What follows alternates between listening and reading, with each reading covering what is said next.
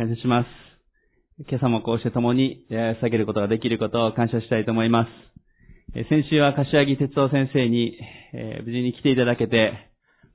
えー創立記念礼拝、そしてまた特別セミナーを共にできたことを本当に心から感謝したいと思います。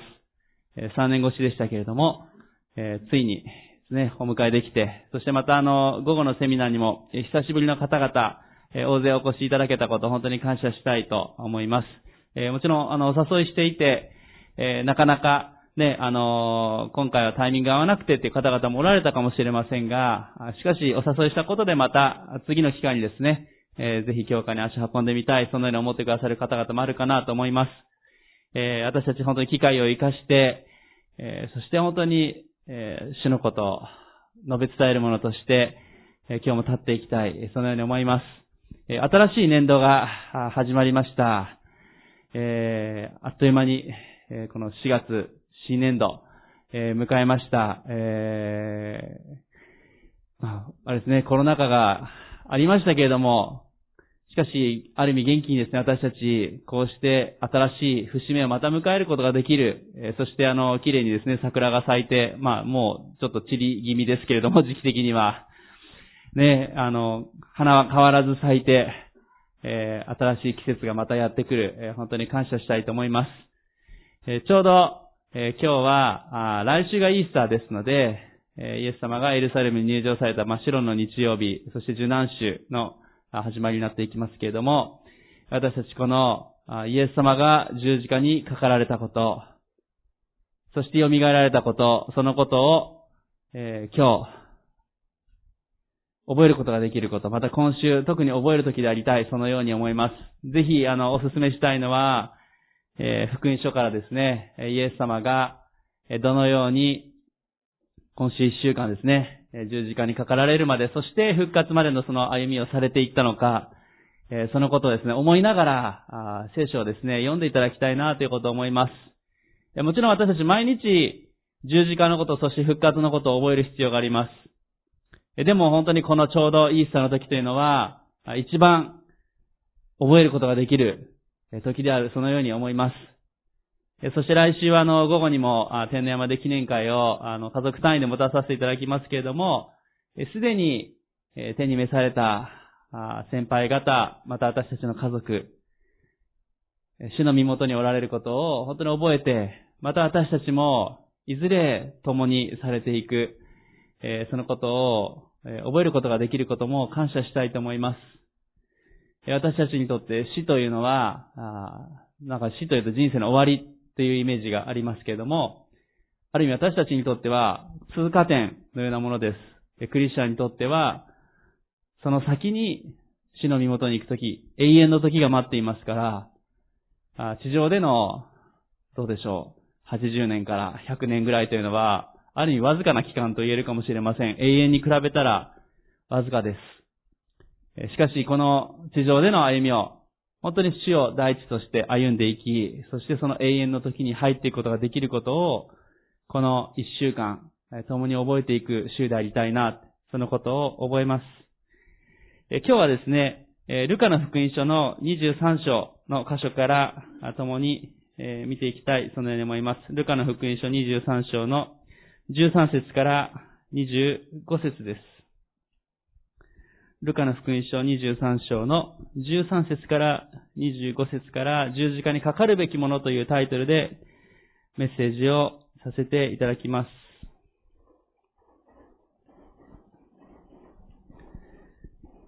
ルカの福音書23章の13節から25節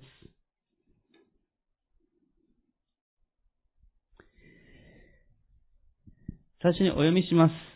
えピラトは祭司長たちと議員たち、そして民衆を呼び集め、こう言った。お前たちはこの人を民衆を惑わす者として私のところに連れてきた。私がお前たちの前で取り調べたところ、お前たちが訴えているような罪は何も見つからなかった。ヘロでも同様だった。私たちにこの人を繰り返してきたのだから、見なさい、この人は死に値することを何もしていない。だから私は無知で懲らしめた上で釈放する。しかし彼らは一斉に叫んだ。その男を殺せ。バラバを釈放しろ。バラバは都に起こった暴動と人殺しの角で牢に入れられていたものであった。ピラトはイエスを釈放しようと思って再び彼らに呼びかけた。しかし彼らは十字架だ、十字架につけろと叫び続けた。ピラトは彼らに三度目に言った、この人がどんな悪いことをしたというのか。彼には死に値する罪が何も見つからなかった。だから私は無知で懲らしめた上で釈放する。けれども彼らはイエスを十字架につけるようにしつこく大声で要求し続けた。そしてその声がいよいよ強くなっていった。それでピラトは彼らの要求通りにすることに決めた。すなわち暴動と人殺しの角で牢に入れられていた男を願い通りに釈放し、他方イエスを彼らに引き渡して好きなようにさせた。一言お祈りします。愛するての神様、イエス様あなたがエルサレムに入られ、そして、十字架に向かわれていく、そのことを改めて今日覚えます。イエス様あなたの十字架を感謝します。どうぞそれを、ただ単に一つの出来事として捉えるのではなくて、私たちの人生にとって本当に大切なこと、私たちを救うためにイエス様あなたが来てくださったことを改めて覚えることができますように。そしてまたあなたの復活が待っていることを感謝します。主はあなたの愛と、また勝利を今日も覚えることができますように。どうぞあなたが導いてください。感謝します。シエスキースの皆によってお願いします。アメン。ね。ちょうどこのイースターの前の週の日曜日、先ほども言いましたけども、イエス様がエルサレムに入場されました。えー、人々は、さっき賛美でも歌ったように、ホサナ、ホサナと、死を救ってくださいという意味ですね。ホサナと言って、人々は、イエス様を歓迎したわけです。しかし、聖書を見ていくとわかりますけれども、群衆たちが期待していたのは、ローマ帝国に、まあ、ある意味滅ぼされ、属国とされていたこのイスラエルの国を王として復興してくれる。目に見える形で王国を再建してくれる。そして自分たちが虐げられているものじゃなくて、良いものとして、また立ち上がることができる。自主的にですね、主権を取り戻すことができることを期待していたわけです。ところが、イエス様をですね、ホサナホサナと、え、歓迎していった、え、けれども、イエス様はどうもそういう人物ではなかったわけですね。イエス様は、イエス様を信じる者のただ中に神の国があり、えー、そして、えイエス様は予言された通り、えむしろ低いところに下ってくださって、すべてのものが救われるために死んでくださるために来てくださったということです。そして蘇られた。それがもうまさに聖書で予言されてたわけです。しかしそれが、あの、イスラエルのためには当時受け入れられることができなかった。やっぱりダビデ王国というのが頭にすごく残ってましたから、あのような王国がもう一度目に見える形でということを望んでいたわけです。それが逆転しま、してしまった時に、彼らは先ほど御言葉で読んだ通り、十字架につけろと叫ぶようになってしまったわけです。わずか数日ですよね。数日というか、わずか本当に、えー、もう、2、3日で心変わりというかですね、金曜日にイエス様十字架にかかられるわけですけども、群衆の心があっという間にその数日で変わっていってしまった。ある意味恐ろしさも感じますね。この十字架形というのを、この人々はイエス様に対して望みました。私たち、今日ももしかしたら何か、あの、ネックレスとか、どこかにこう、十字架のついたものを持ってらっしゃる方があるかもしれません。そう言って言うと、こう、首のあたりをこう触られる方いますけど、十字架というのは別にクリスチャンでなくてもなんか十字架のネックレスつけてる人とか、あの、どっかの服とかにですね、十字架のなんか印が入ってたりとか、良いイメージで、使われることが多いと思います。あの、病院のマークであったりとかですね、赤十字とか様々なマークでも使われたりするときもあります。十字架というのは良いイメージで私たち持っています。それはもちろんイエス様が私たちを救い、そして復活されたということを私たちが今日知っているからです。しかし、この2000年前のイエス様の時代の十字架というのは、とてもそのような良いイメージのものではありませんでした。2000年前には十字架というのは、むしろ最も残酷で、最悪な死刑な法、死刑の方法であり、誰もそんなものをここに身につけようとするほどのものではなかったんですね。ある新薬学の学者はですね、えー、まるで、今日で言うとですね、えー、アウシュビッツ収容所とかですね、広島の原爆の写真を首からこうペンダントでぶら下げるようなものだって。えー、それぐらい十字架というのは当時で言うと、もうまさに死の象徴というか、残酷な死を表すようなもの。まあ、どうですか？皆さん、あの、十字架のネックレスがあって言いましたけども、アウシュビッツ収容所や、あの、原爆ドームの写真をここからぶら下げたいという方は多分いないですよね。それぐらい本当に残酷な死、本当にとてつもないものを表すものだったわけです。それが当時での十字架のイメージでした。2000年前のあの、ローマ帝国支配下で、あの十字架刑というのは最も残酷な死刑と言われていました。そして現在のお医者さんもあの十字架刑の死刑というのは、あ本当にひどい死刑の方法であるということを、今のお医者さんたちも言っています。まあ、十字架刑にかかるものは、太い釘を手足に打たれるわけです。まあ、手のひらだとすぐ肉が切裂けてしまいますから、この手首のここの神経が一番通っているところに刺され、刺されます。足も同じく神経が通っているところに刺されるわけですね。ですから、少しでも動くと激痛が走るわけです。まあ、なんか、ついてるから楽、楽な、楽にぶら下がってるわけじゃないです。神経に当たるので、ものすごく苦しみます。えー、そして、なんとか釘に打ち付けられた位置を保たなければいけない、そのような苦しみがあります。しかし腕が疲れてきて、だんだんと体力が消耗して、姿勢が崩れて下がっていくたびに激痛が体に走ります。まあ、ですのでイエス様が後で、あの、脇腹を刺された時に、血と水が出てきたというのは、もうまさに体の組織液がですね、苦しみの中で分かれるほどの苦しみであった、そのことが言えるわけです。また、十字架にかかっている間もですね、血が流れ、そして、そこにはブヨであったりとか、またカラスであったり、そういうものがやってきてですね、そして、もう、ある意味ですね、生きているのに肉を食べられたりとか、生きながら死んでいくような状態であったわけですね。そして、出血とそして、脱水にもなっていきます。イエス様もね、あの、ぶどう、ぶどう酒をこう、口に当てられたということも出ていましたけれども、あ本当に苦しい状態、そして衰弱していき、激痛と苦しみの中で、しかもこの十字架刑というのは大体2、3日かかって死んでいったというふうに言われています。その間、人々はあざけり、それを眺め、見ているわけですね。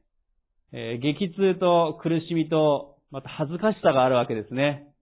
え9割の十字架刑の受刑者が十字架の上で、気がおかしくなって発狂していったというふうに言われています。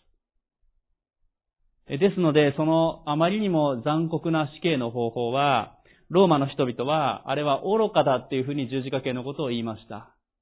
また、ユダヤ人の人たちは、十字架刑を恥だっていうふうに呼んだわけですね。後にあの、パウロがそのように、ローマ人の手紙などでも言及しています。ローマの人たちから見ると、あの十字架刑は愚かな方法だって、あまりにも愚かすぎると。ユダヤ人からすると、もう本当に恥だ。このね、2、3日というふうに言いました。しかし実際あのイエス様が十字架にかかられた時というのは杉越の祭りの、まあ、前の時だった、その時でしたので、えー、その、そこに入る前に死刑を終わらせなければいけなかったわけですね。えー、ですので、えー、あの、イエス様が十字架にかかられた時、えー、ローマ兵たちは、イエス様が、イエス様とまた両隣の死刑囚たちが死んだかどうかの確認をしましたね。覚えてらっしゃるでしょうか。えしかしイエス様は、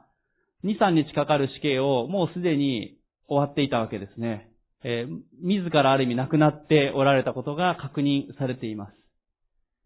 他の二人は足のところを折られてですね、足を折るというのはさっき言った通り下がっていくわけですね。そして一気に苦しみが来て、2、3日経たずに彼らは死んでいきました。まあ、ある意味最後、とどめを刺したというかですね、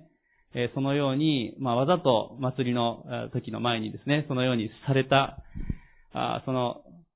安息の期間に入る前に、そのようにされたわけです。でもイエス様のあの足を折られなかったということにも意味があります。他の受験者は足を折ることで、死を与えられましたけども、イエス様はあの旧約聖書で杉越の祭りで捧げられる、神殿で捧げられる生贄は傷のない、骨の折れてないものでなければならない。まあ、大僧先生の聖書の学びなどでも学んでおられると思いますけれども、傷のないもの、骨の折れてないものでなければいけないということを、イエス様はある意味こうそれを満たされた方であったということですね。えー、十字架の上でイエス様は亡くなられました。しかしそれはイエス様の痛みが他の人たちよりも少なかったという意味ではありません。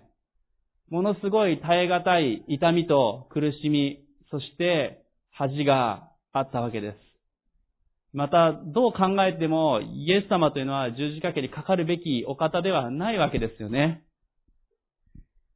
この十字架形にかかるべきものというのは、どういうものだったでしょうか？みんながみんな十字架につけられたわけではありません。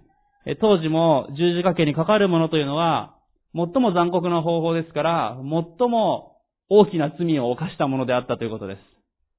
最も罪深く、最も死ぬべき人、暴動を起こした人、大勢を殺した人、政治犯、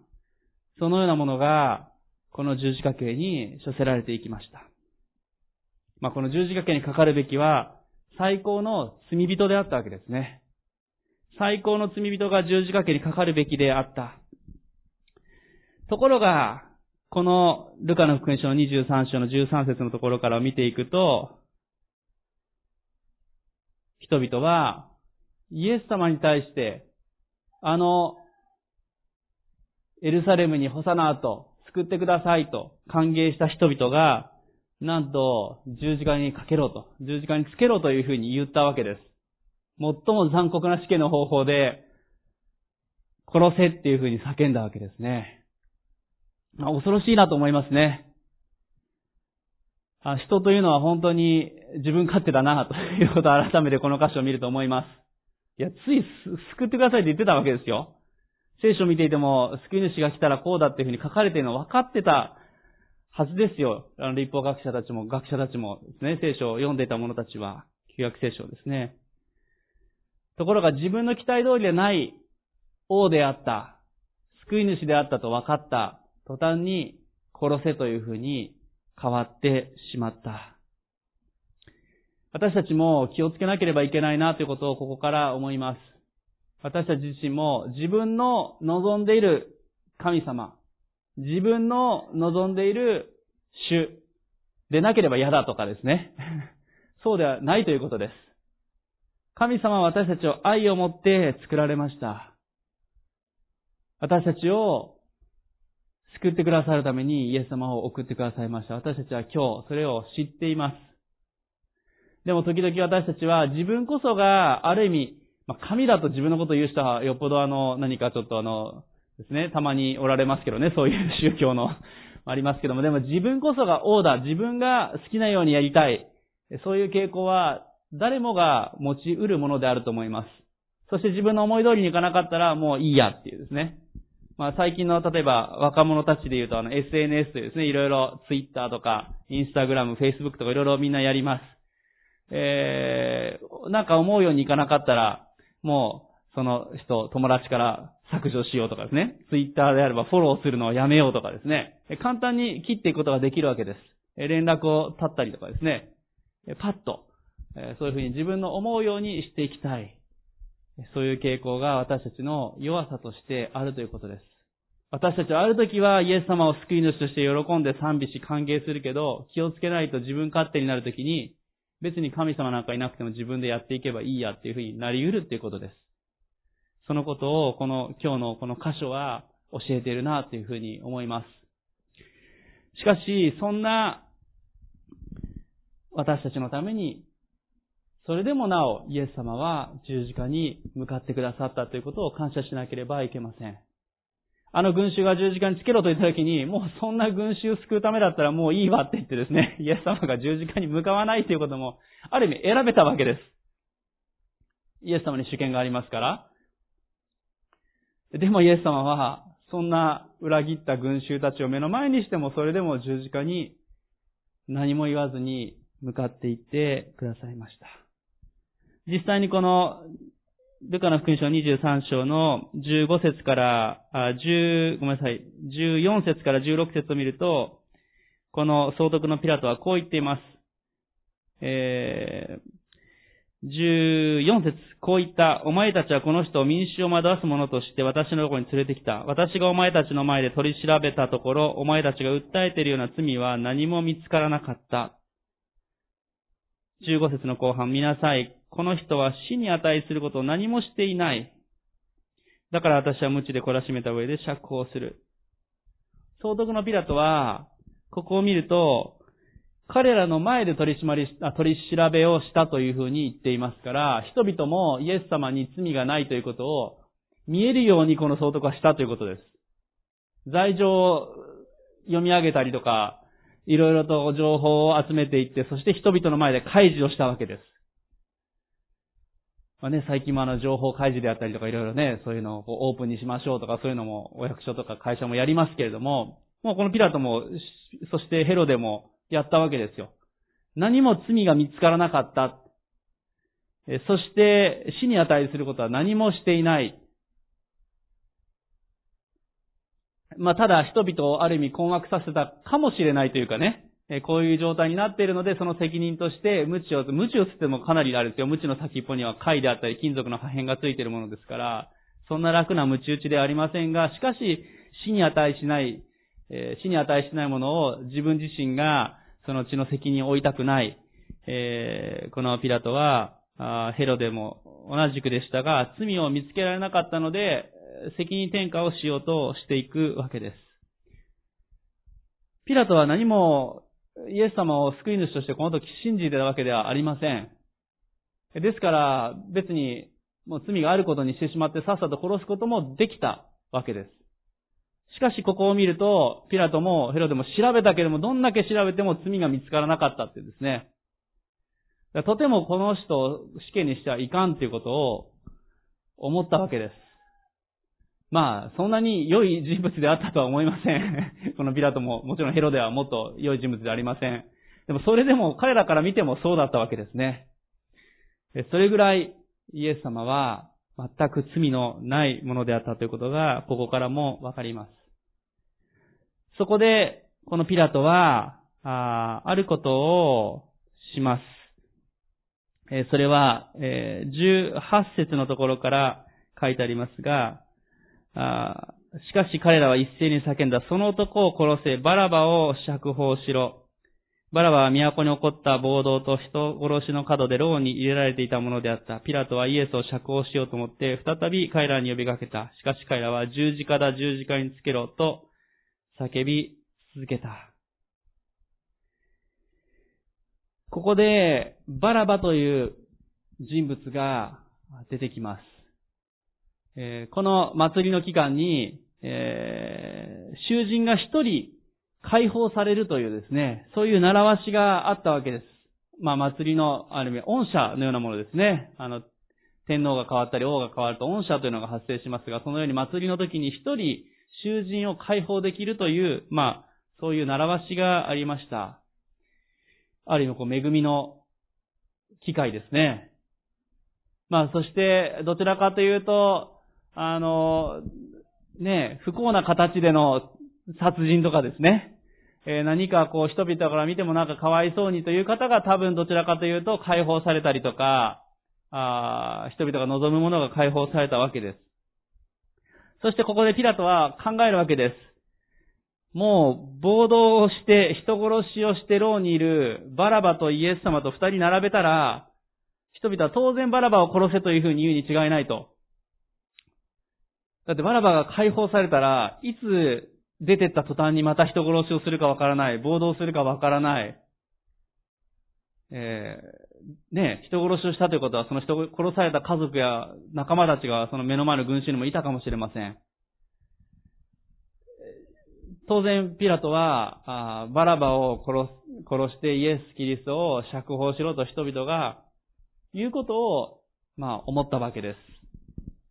まあ、冷静に考えてもイエス様が癒しをし、素晴らしい教えをしているわけですから、解放した方が人々にとっても得だろうというふうに思ったかもしれません。ところが、人々が選んだのは、このバラバを釈放することであったということが書かれています。最悪な政治犯、最悪な人殺しの人だったわけですね。えー、まさにこの、なぜここでバラバという人物が出てきたのかなというときに、このバラバという人物は、もうまさにこの、この時にですね、一番十字架刑にかかるべき人物であったということです。もうこの時に、もう十字架刑、あの最悪な死刑の方法で死ぬべきは、この最悪な罪人、最悪な人物こそが、この十字架にかかるべきであったわけです。ところが、その人物は、むしろ解放されてしまったということです。そして全く十字架と無縁である、反対であるべきであったイエス・キリストが、むしろ十字架に向かっていくことになりました。ね、皆さんどうですか？もし皆さんが群衆として最悪な罪人のバラバとイエス様がここに並んでたとしたら、どちらを十字架につけろと言いますでしょうか？ねえ。まあ、あの、ここにおられる皆さん、あの、クリスチャンの方ほとんど多くですし、ね、オンラインで見られている方も、あイエス様のことを知ってらっしゃって、えー、このメッセージを聞いてくださっていると思いますので、いやもう当然バラバだろうというふうに思うかもしれません。しかし人々が選んだのは、イエス様を十字架につけてバラバを釈放することであったわけですね。本当は比べる、もうべき対象ですらないわけです。しかし、この時に人々は、しかも3度、ピラトが確認したところ、3度目に、それでもなお、十字架につけろというふうに人々は選んだわけですね。まルカの勲章23章のこの22節のところ、ピラトは彼らに3度目に言った。この人がどんな悪いことをしたというのか、彼には死に値する罪が何も見つからなかった。だから私は無知で懲らしめた上で釈放する。けれども彼らはイエスを十字架につけるようにしつこく大声で要求し続けた。そしてその声がいよいよ強くなっていった。それでピラトは彼らの要求通りにすることを決めた。すなわち暴動と人殺しの角で牢に入れられていた男を願い通りに釈放し、他方イエスを彼らに引き渡して好きなようにさせた。三度、繰り返すということは、もう絶対そうだという、まあ、当時のある意味習わしというか、そういう形です。もう絶対にそうなんだっていう最終確認。その意味がこの3という数字が表しています。人々は、もうこのバラバが釈放されて、どんな暴動を起こそうと、どんな殺人を犯そうと、もうそれでもいいよと。それでもいいからイエス・キリストを十字架につけろっていうふうにまで言ったわけですね。あの、恐ろしい集団心理というか、恐ろしいことだなと思います。そしてそれを目の前にしたイエス様の心はどんな風だったかなということを思うときに、本当にいたたまれないというか、本当にすごいところをイエス様は通ってくださったということを思います。そして同時に、バラバの皆さん気持ちになってみたらどう思いますか？バラバの気持ちになったらですね、バラバがイエス様のお話を聞いたりとか言っていたかどうかわかりませんが、もっと早く言っていたら、こんな殺人とか暴動してなかったかもしれません。えー、バラバはもう牢屋にいるときに自分こそがまさに死んでいくもの、十字架にかかるべきものだという実感はあったでしょう。実際に死刑囚として牢屋にいたわけです。しかしなんと、杉越の祭りの時に群衆が解放することを選んだのは自分だったって言うんですね。彼はびっくりしたと思いますね。暴動を起こしたし、人殺ししたし、なんで私が解放されるのかなっていうふうにびっくりしたかもしれません。バナバがこの後でどうなってたかということを聖書は言っていません。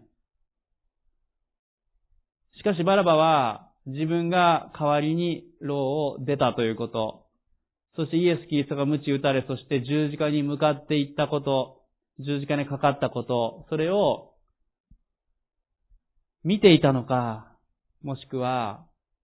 それを遠くに逃げていきながら聞いたのか。しかしイエス・キリストが十字架にかかったこと、そして復活したという、まあ、彼にとって噂だったかもしれません。噂が流れていったこと、それを彼は聞いていくことになります。バラバがどういう選択をしたか私たち知ることはありませんが、しかしバラバは自分が大きな罪を犯したことは分かっていましたから、ねえ、どうでしょうね。いろいろ考えたでしょうね。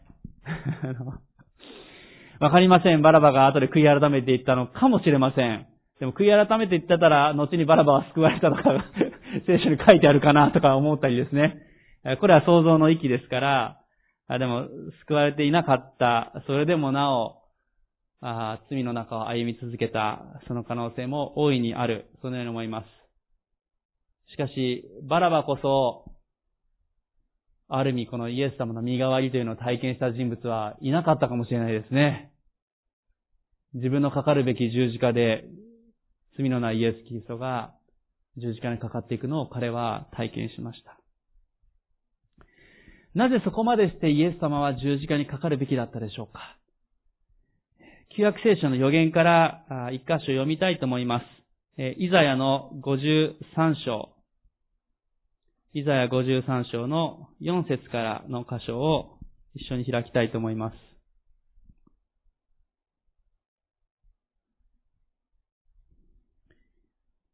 イザヤ53章の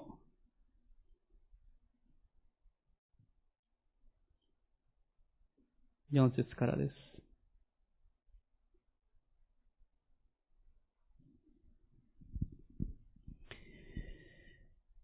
イザヤ53章の4節からお読みしていきます。これはイエス・キリスト、救い主が来られる約700年前に、700年から750年前に予言された予言です。誠に彼は私たちの病を負い、私たちの痛みを担った。それなのに私たちは思った。神に罰せられ、打たれ、苦し、苦しめられたのだと。しかし彼は私たちの背きのために刺され、私たちの咎のために砕かれたのだ。彼への懲らしめが私たちに平安をもたらし、その打ち傷のゆえに私たちは癒された。私たちは皆羊のようにさまよい、それぞれ自分勝手な道に向かっていった。しかし主は私たちすべてのものの咎を彼に負わせた。彼は痛めつけられ苦しんだ。だが口を開かない。お振り場に惹かれていく羊のように、毛を刈る者の前で黙っている目羊のように、彼は口を開かない。虐げと裁きによって彼は取り去られた。彼の時代のもので誰が思ったことか。彼が私の民の背きのゆえに打たれ、生ける者の力立たれたのだと。彼の墓は悪者どもと共に、富む者と共にその死の時に設けられた。彼は不法を働かず、その口に欺きはなかったが、ここの箇所を見るときに、まさにこの彼というのはイエス・キリスト救い主を表していることを私たちはよくわかります。あの受難衆の時のバラバのが代わりに、バラバの代わりにイエス様が十字架に向かったあのシーン、そして8節9節見るときに、もうこれ予言されてたんですね。当時の民は、民の背きのゆえに打たれ、生ける者の力立たれた。誰が思ったことかって書いてあるんですね。さっき集団心理もありましたが、やっぱりサタンの働きがあり、人々の心がもうそこに囚われていく中で、救い主を十字架に向かわせた。そして、九節の最後にも彼は不法を働かずその口に欺きはなかった。そのことも書いてあります。さらに10節から12節最後読みます。しかし彼を砕いて病を負わせることは主の御心であった。彼が自分の命を代償の捧げ物とするなら、末長く子孫を見ることができ、主の御心は彼によって成し遂げられる。彼は自分の魂の激しい苦しみの後を見て満足する。私の正しいしもべはその知識によって多くの人を義とし、彼らの咎を負う。それで私は多くの人を彼に分け与え、彼は強者たちを戦利品として、戦勝品として分かち取る。彼が自分の命を死に明け渡し、背いた者たちと共に数えられたからである。彼は多くの人の罪を負い、背いた者たちのために取りなしをする。これがイエス様が十字架にかかられる、後でかかった後で書かれたなら、イエス様の姿をま、もうそのまま、こう、詩的に描写してるなと思うかもしれませんが、これは700年前に予言されたこと、まさにその通りのことが、イエス様に起こっていったということ。そして群衆が十字架につけていき、しかしそれはイエス様ご自身も自ら望んでそこに向かってくださったということ。そしてそれは、イエス・キリストを信じる者が救われるためであったということが、ここからわかります。イエス・キリストは神の子、三位一体の神ご自身であるにもかかわらず、私たちを救うために、罪がある群衆を救うために、信じたかどうかわかりませんけども、あの、バラバにすら愛を表すために、そして今日ここにいる私たちに愛と救いをもたらすために、イエス様は地上に2000年前に来てくださり、十字架にかかってくださいました。ちょうどここに御言葉が掲げられています。まあ、あの、交互交互訳で書かれていますけども、神は実にその一人子をお与えになったほどに世を愛された。それは御子を信じる者が一人として滅びることなく永遠の命を持つためである。ヨハネ3章16節神は実にその一人子をお与えになったほどに世を愛された。この世は世の中という意味というよりは、ここにいる私たち一人一人を愛するために来てくださった。しかしその説明があります。それは御子を信じる者が一人として滅びることなく永遠の命を持つためであるということ。御子を信じる者が一人として滅びることなくというふうに書かれています。あの群衆も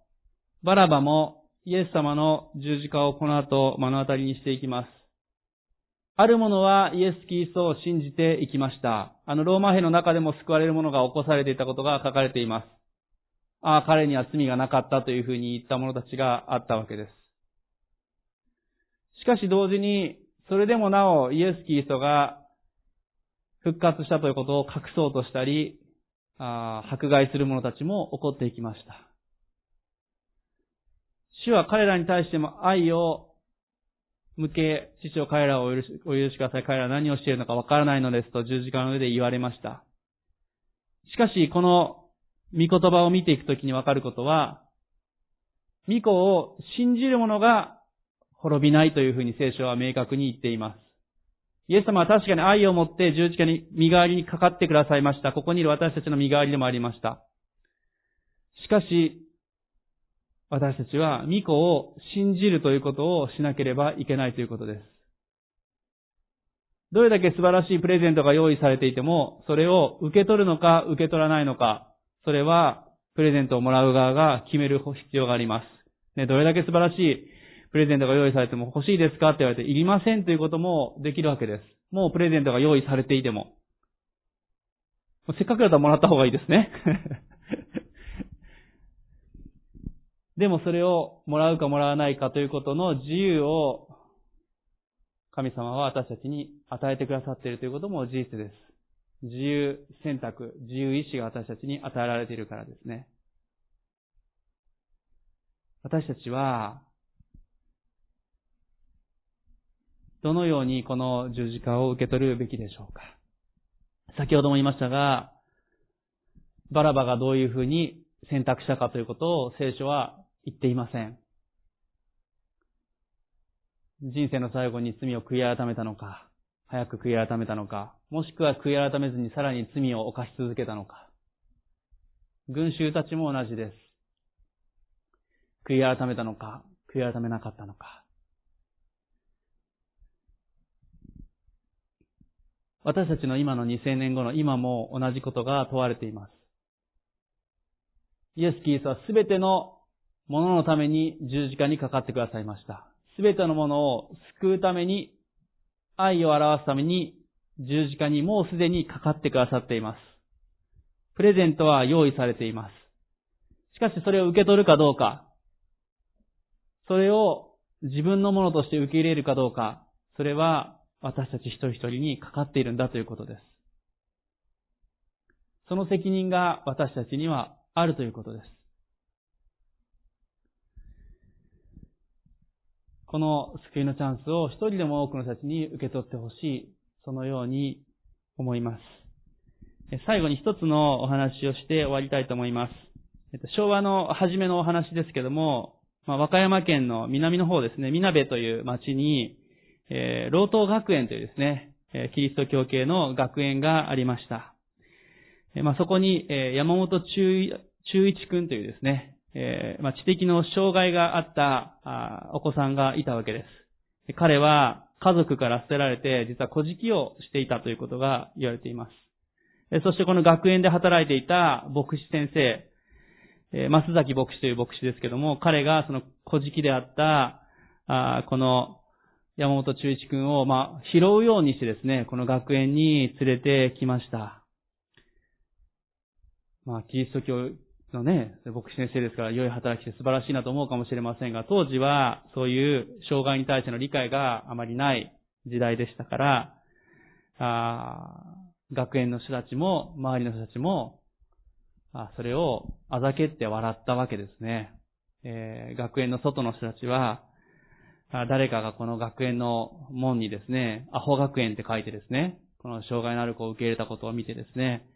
それからこの学園はアホ学園というふうに呼ばれてしまうようになってしまったんですね。そしてその学園には、先生のもとにですね、7人の若者たち、優秀だったそうですけども、7人の若者が学んでいて、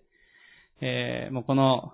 中一くんが、この学園に入るのをやめさせてくれって、もし彼が入るなら私たちがここから出ていきたい。そのようにこの牧師先生のもとにいた若者たちは、一緒に働いていた者たちは言いました。しかしこの松崎牧師は、悩んで苦しんだんですけども、マタイ18章12節の、もしある人に羊が100匹いて、そのうちの1匹が迷い出たら、その人は99匹を山に残して迷った1匹を探しに出かけないでしょうかという見言葉を思い、そして、才能のある7人の若者ではなくて、障害を持っているこの山本中一君を学園に受け入れるということ、世話することを選びました。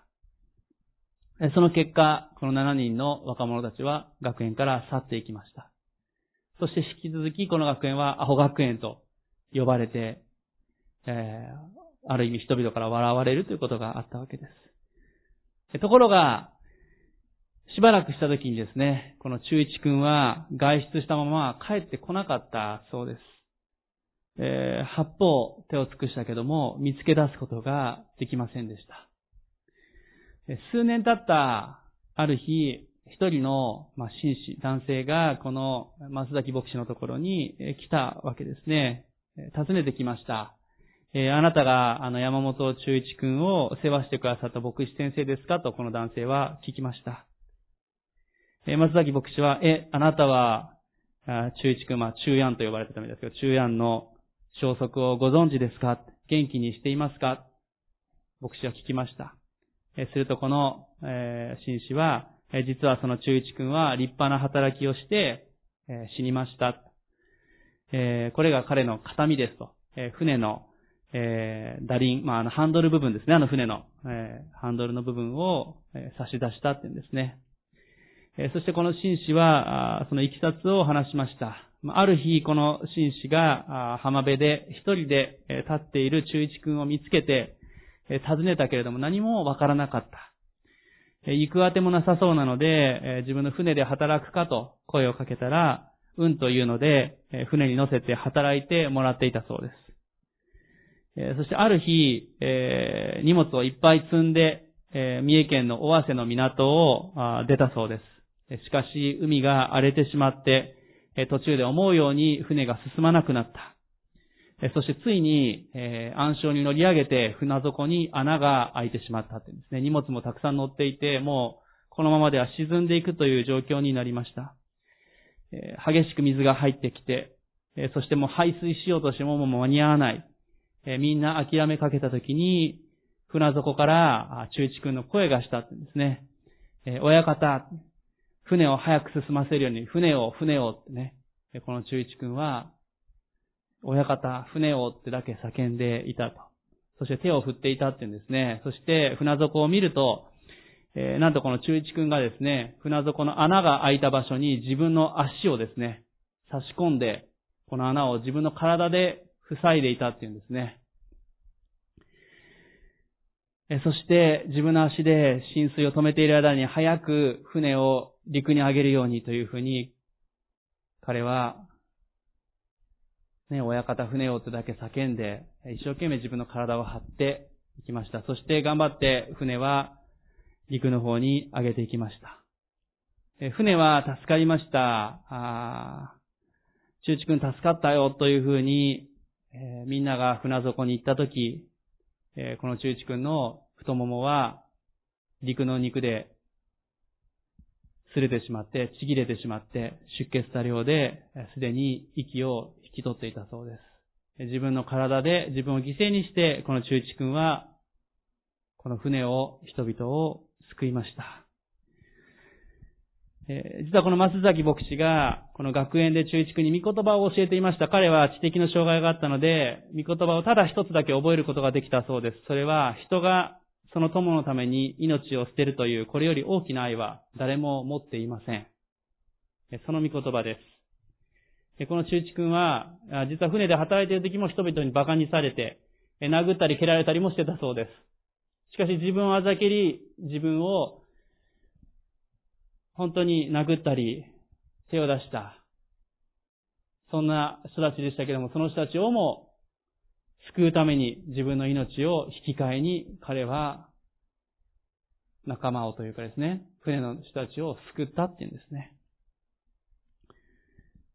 そしてこのハンドル部分のその船のは彼の形見ですというふうに、この紳士は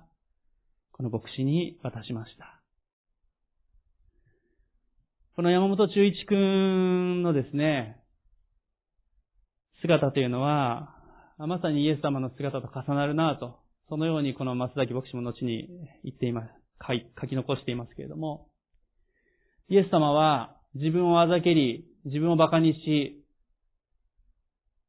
自分を十字架にかけた、その人々のために、しかしそれでもなお命を捨ててくださいました。今日ここにいる私たちも同じくです。私たちも自分勝手に生きていくこともできるし、イエス様のこの事実を目を背けることもできるかもしれない。しかし、人がその友のために命を捨てるという、これより大きな愛は誰も持っていません。この愛を私たちは受け取るか、受け取らないか。そのことが問われています。イエス様を信じていても、ある時その愛に感謝しますと言って喜んだけれども、その後、神様から心が離れてしまうということも私たちあり得ます。だってつい一週間前にホサナといった人々が十字架につけるということができるぐらい私たちの心というのは移り変わりやすいものです。しかし今日この受難週の時に私たちはキリストの愛をもう一度噛み締める必要があります。この十字架の重さをしっかりと噛み締めていく必要があるということです。イエス様の十字架は、その苦しみは私たちのためでした。ここにいる私たち一人一人が、それをどのように受け取っているか、答えて生きていく必要があります。そしてまたこの素晴らしい知らせを人々に伝える役割を私たちは持っています。イエス様の愛を人々に伝えて、もうすでにイエス様はあなたのために死んでくださいました。ただイエスキーその愛を受け取って悔い改めて信じるだけです。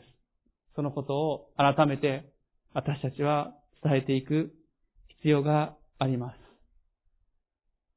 神は実にその一人子をお与えになったほどに世を愛された。それは御子を信じる者が一人として滅びることなく永遠の命を持つためである。イエス様の願いは、一人でも滅びることなく永遠の命を持ってほしい。